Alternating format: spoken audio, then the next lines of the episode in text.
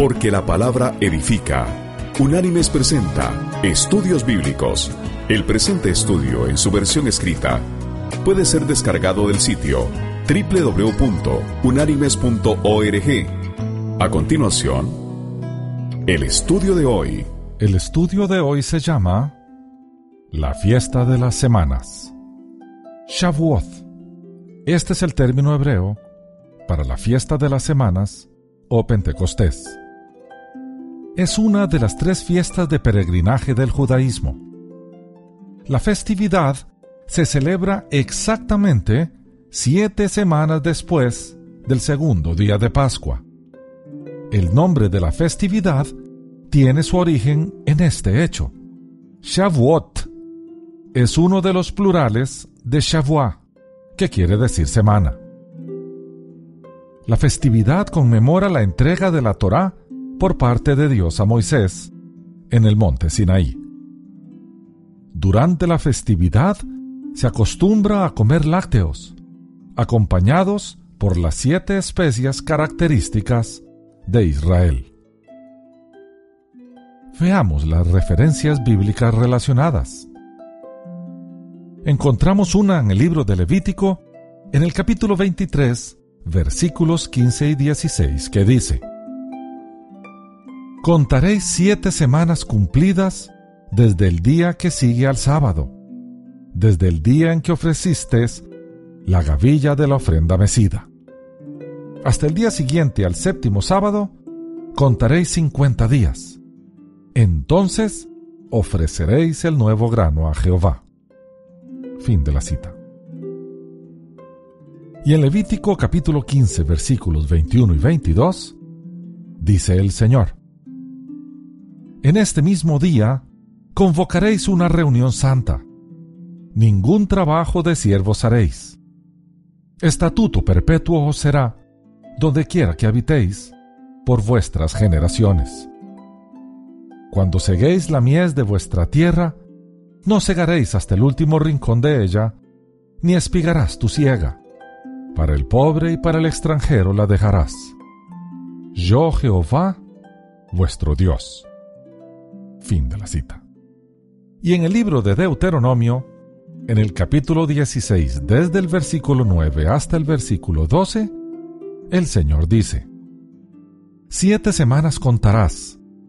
Desde que comience a meterse la hoz en las mieses, comenzarás a contar las siete semanas y celebrarás la fiesta solemne de las semanas en honor de Jehová tu Dios, presentando tus ofrendas voluntarias según lo abundantes que hayan sido las bendiciones de Jehová tu Dios. Te alegrarás delante de Jehová tu Dios, tú, tu hijo, tu hija, tu siervo, tu sierva, el levita que habita en tus ciudades, y el extranjero, el huérfano, y la viuda que viven entre los tuyos, en el lugar que Jehová tu Dios haya escogido para poner allí su nombre. Acuérdate de que fuiste siervo en Egipto. Por tanto, guardarás y cumplirás estos estatutos. Fin de la cita. ¿Y cuál es la fecha de celebración de Pentecostés? Es el día 6 del mes de Sivan son siete semanas o cincuenta días, de ahí el término pente, después de Pascua que es el 14 de Nisan. ¿Y qué simboliza esta fiesta? Celebra el tiempo cuando la ley de Moisés le fue dada en el monte Sinaí.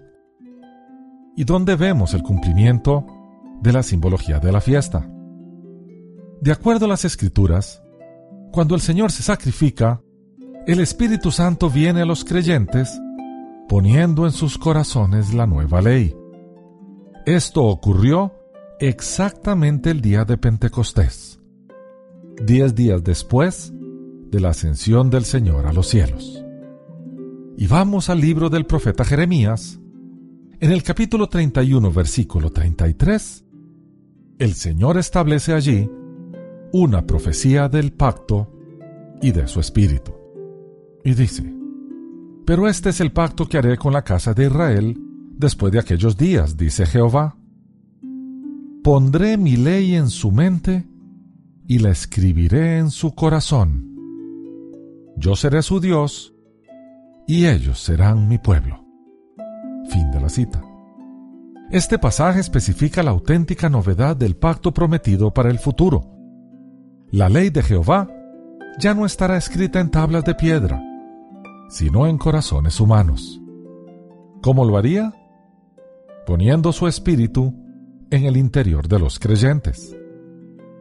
Y esto es profetizado en el libro de Ezequiel, en el capítulo 36, versículo 37, el Señor nos dice, Pondré dentro de vosotros mi espíritu, y haré que andéis en mis estatutos, y que guardéis mis preceptos, y los pongáis por obra.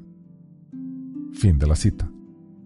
Esta profecía fue reafirmada como una promesa de Jesús y tuvo cumplimiento cuando vino el Espíritu Santo sobre los creyentes.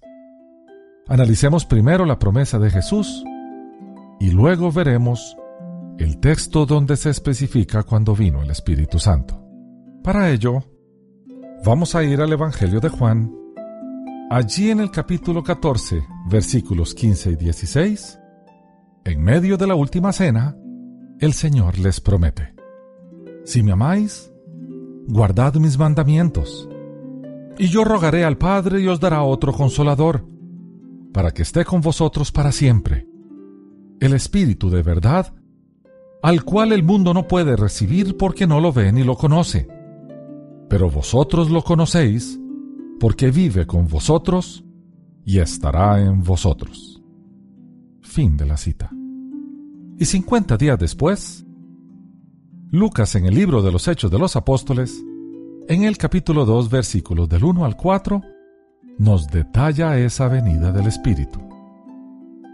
Y dice así, Lucas, cuando llegó el día de Pentecostés, estaban todos unánimes juntos. De repente vino del cielo un estruendo como de un viento recio que soplaba, el cual llenó toda la casa donde estaban y se les aparecieron lenguas repartidas como de fuego, asentándose sobre cada uno de ellos. Todos fueron llenos del Espíritu Santo, y comenzaron a hablar en otras lenguas, según el Espíritu les daba que hablaran. Fin de la cita. La ley del Espíritu en los corazones es mejor que la ley en piedra. La ley de Dios es una sola el ser humano no entendió la ley escrita en piedra porque carecía del Espíritu. La convirtió en religión. El Espíritu, sin embargo, tomó la ley y la grabó en los corazones, trayendo la gloria de Dios a nuestras vidas.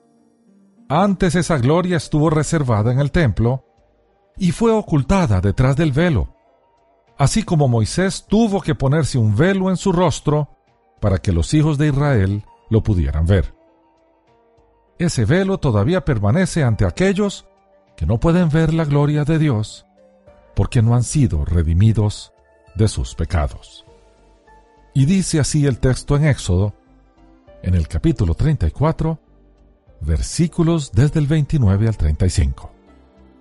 Después descendió Moisés del monte Sinaí con las dos tablas del testimonio en sus manos, al descender del monte, la piel de su rostro resplandecía por haber estado hablando con Dios.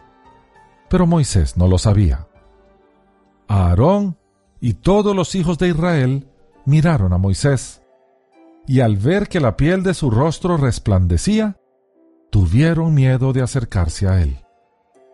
Entonces Moisés los llamó. Aarón y todos los príncipes de congregación se acercaron a él y Moisés les habló. Luego se acercaron todos los hijos de Israel, a los cuales mandó todo lo que Jehová le había dicho en el monte Sinaí. Cuando acabó Moisés de hablar con ellos, puso un velo sobre su rostro. Cuando Moisés iba ante Jehová para hablar con él, se quitaba el velo hasta que salía. Al salir, comunicaba a los hijos de Israel lo que le era mandado. Al mirar los hijos de Israel el rostro de Moisés, veían que la piel de su rostro resplandecía, Y entonces Moisés volvía a ponerse el velo sobre el rostro, hasta que entraba a hablar con Dios. Fin de la cita. El apóstol Pablo, centenares de años más tarde, en la segunda carta enviada a la iglesia en Corinto, en el capítulo 3 versículos del 2 al 18, nos explica todo lo que tiene que ver con la ley escrita en nuestros corazones y el velo de Moisés. Y dice así el apóstol, Nuestras cartas sois vosotros, escritas en nuestros corazones, conocidas y leídas por todos los hombres. Y es manifiesto que sois carta de Cristo expedida por nosotros, escrita no con tinta, sino con el Espíritu del Dios vivo, no en tablas de piedra, sino en tablas de carne del corazón. Esta confianza la tenemos mediante Cristo para con Dios, no que estemos capacitados para hacer algo por nosotros mismos. Al contrario, nuestra capacidad proviene de Dios, el cual asimismo nos capacitó para ser ministros de un nuevo pacto, no de la letra, sino del Espíritu. Porque la letra mata, pero el Espíritu da vida. Si el ministerio de muerte grabado con letras en piedras fue con gloria, tanto que los hijos de Israel no pudieron fijar la vista en el rostro de Moisés a causa del resplandor de su rostro, el cual desaparecería. ¿Cómo no será más bien con gloria el ministerio del Espíritu? Si el ministerio de condenación fue con gloria, mucho más abundará en gloria el ministerio de justificación. Porque aún lo que fue glorioso no es glorioso en este respecto, en comparación con la gloria más eminente. Si lo que perece tuvo gloria, mucho más glorioso será lo que permanece. Así que, teniendo tal esperanza, actuamos con mucha franqueza, y no como Moisés, que ponía un velo sobre su rostro para que los hijos de Israel no fijaran la vista en el fin de aquello que había de desaparecer. Pero el entendimiento de ellos se embotó, porque hasta el día de hoy, cuando leen el antiguo pacto, les queda el mismo velo sin descorrer, el cual por Cristo es quitado. Y aún hasta el día de hoy, cuando se lee a Moisés, el velo está puesto sobre el corazón de ellos. Pero cuando se conviertan al Señor, el velo será quitado. El Señor es el Espíritu, y donde está el Espíritu del Señor, allí hay libertad. Por tanto, nosotros todos, mirando con el rostro descubierto y reflejando como en un espejo la gloria del Señor, somos transformados de gloria en gloria en su misma imagen, por la acción del Espíritu del Señor. Fin de la cita. Muy bien. Sigamos adelante en nuestro estudio. Analicemos el período de la gracia. Si el período de la gracia es entre la primera y la segunda venida de Jesús, y si las fiestas de primavera simbolizan la primera venida y las fiestas de otoño la segunda, entonces la fiesta de Pentecostés, cuando la iglesia inicia su trabajo, podría perfectamente simbolizar el período de la gracia, el período que se detalla en Apocalipsis desde que Jesús asciende a los cielos y se presenta como el Cordero inmolado ante el Padre, y así dar inicio a los tiempos del fin, hasta que regrese por su iglesia al final del libro. Y recordemos el texto del Apocalipsis cuando el Señor se presenta delante del trono de Dios. Eso está consignado en el libro de la revelación, en el libro del Apocalipsis. En el capítulo 5, allí vamos a leer desde el versículo 1 hasta el versículo 8, que dice, Vi en la mano derecha del que estaba sentado en el trono un libro escrito por dentro y por fuera sellado con siete sellos. Y vi un ángel poderoso que pregonaba a gran voz, ¿quién es digno de abrir el libro y desatar sus sellos. Pero ninguno, ni en el cielo, ni en la tierra, ni debajo de la tierra, podía abrir el libro, ni siquiera mirarlo. Y lloraba yo mucho, porque no se hallaba a nadie que fuera digno de abrir el libro, ni siquiera mirarlo. Entonces uno de los ancianos me dijo, No llores, porque el león de la tribu de Judá, la raíz de David, ha vencido para abrir el libro y desatar sus siete sellos. Miré y vi que en medio del trono y de los cuatro seres vivientes y en medio de los ancianos estaba en pie un cordero como inmolado, que tenía siete cuernos y siete ojos, los cuales son los siete espíritus de Dios enviados por toda la tierra. Él vino y tomó el libro de la mano derecha del que estaba sentado en el trono. Cuando hubo tomado el libro, los cuatro seres vivientes y los veinticuatro ancianos se postraron delante del Cordero. Fin de la cita. Ahora vamos a ir de regreso al libro del Apocalipsis. Esta vez vamos a leer en el capítulo 6 desde el versículo 9 hasta el versículo 11. Allí vamos a ver lo que claman los mártires que habían muerto en el tiempo de la tribulación y cuál es la divina respuesta. Dice así el texto. Cuando abrió el quinto sello, vi debajo del altar las almas de los que habían muerto por causa de la palabra de Dios y del testimonio que tenían. Clamaban a gran voz diciendo, ¿Hasta cuándo, Señor Santo y verdadero, vas a tardar en juzgar y vengar nuestra sangre de los que habitan sobre la tierra? Entonces se les dieron vestiduras blancas y se les dijo que descansaran todavía un poco de tiempo, hasta que se completara el número de sus consiervos y sus hermanos, que también habían de ser muertos como ellos. Fin de la cita.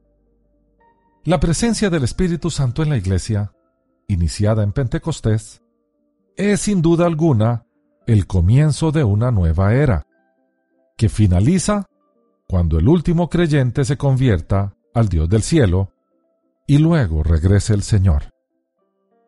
Se salvarán los gentiles, se salvará Israel y luego vendrá el Señor. En ese orden. Todo esto ocurre durante el periodo de la gracia. Y vamos a leer de la carta enviada por el apóstol Pablo a los cristianos en Roma. Allí en el capítulo 11, el apóstol desde el versículo 25 al 27 nos explica todo este orden de salvación. Y dice así Pablo, No quiero, hermanos, que ignoréis este misterio para que no seáis arrogantes en cuanto a vosotros mismos. El endurecimiento de una parte de Israel durará hasta que haya entrado la plenitud de los gentiles. Luego, todo Israel será salvo. Como está escrito, vendrá de Sión el libertador, que apartará de Jacob la impiedad. Y este será mi pacto con ellos cuando yo quite sus pecados. Fin de la cita. Hasta aquí el estudio de hoy. Las citas de las Escrituras son tomadas de la Biblia Reina Valera, revisión 1995. Unánimes presentó Estudios Bíblicos, porque lámpara a mis pies es tu palabra y lumbrera en mi camino. Que Dios te bendiga.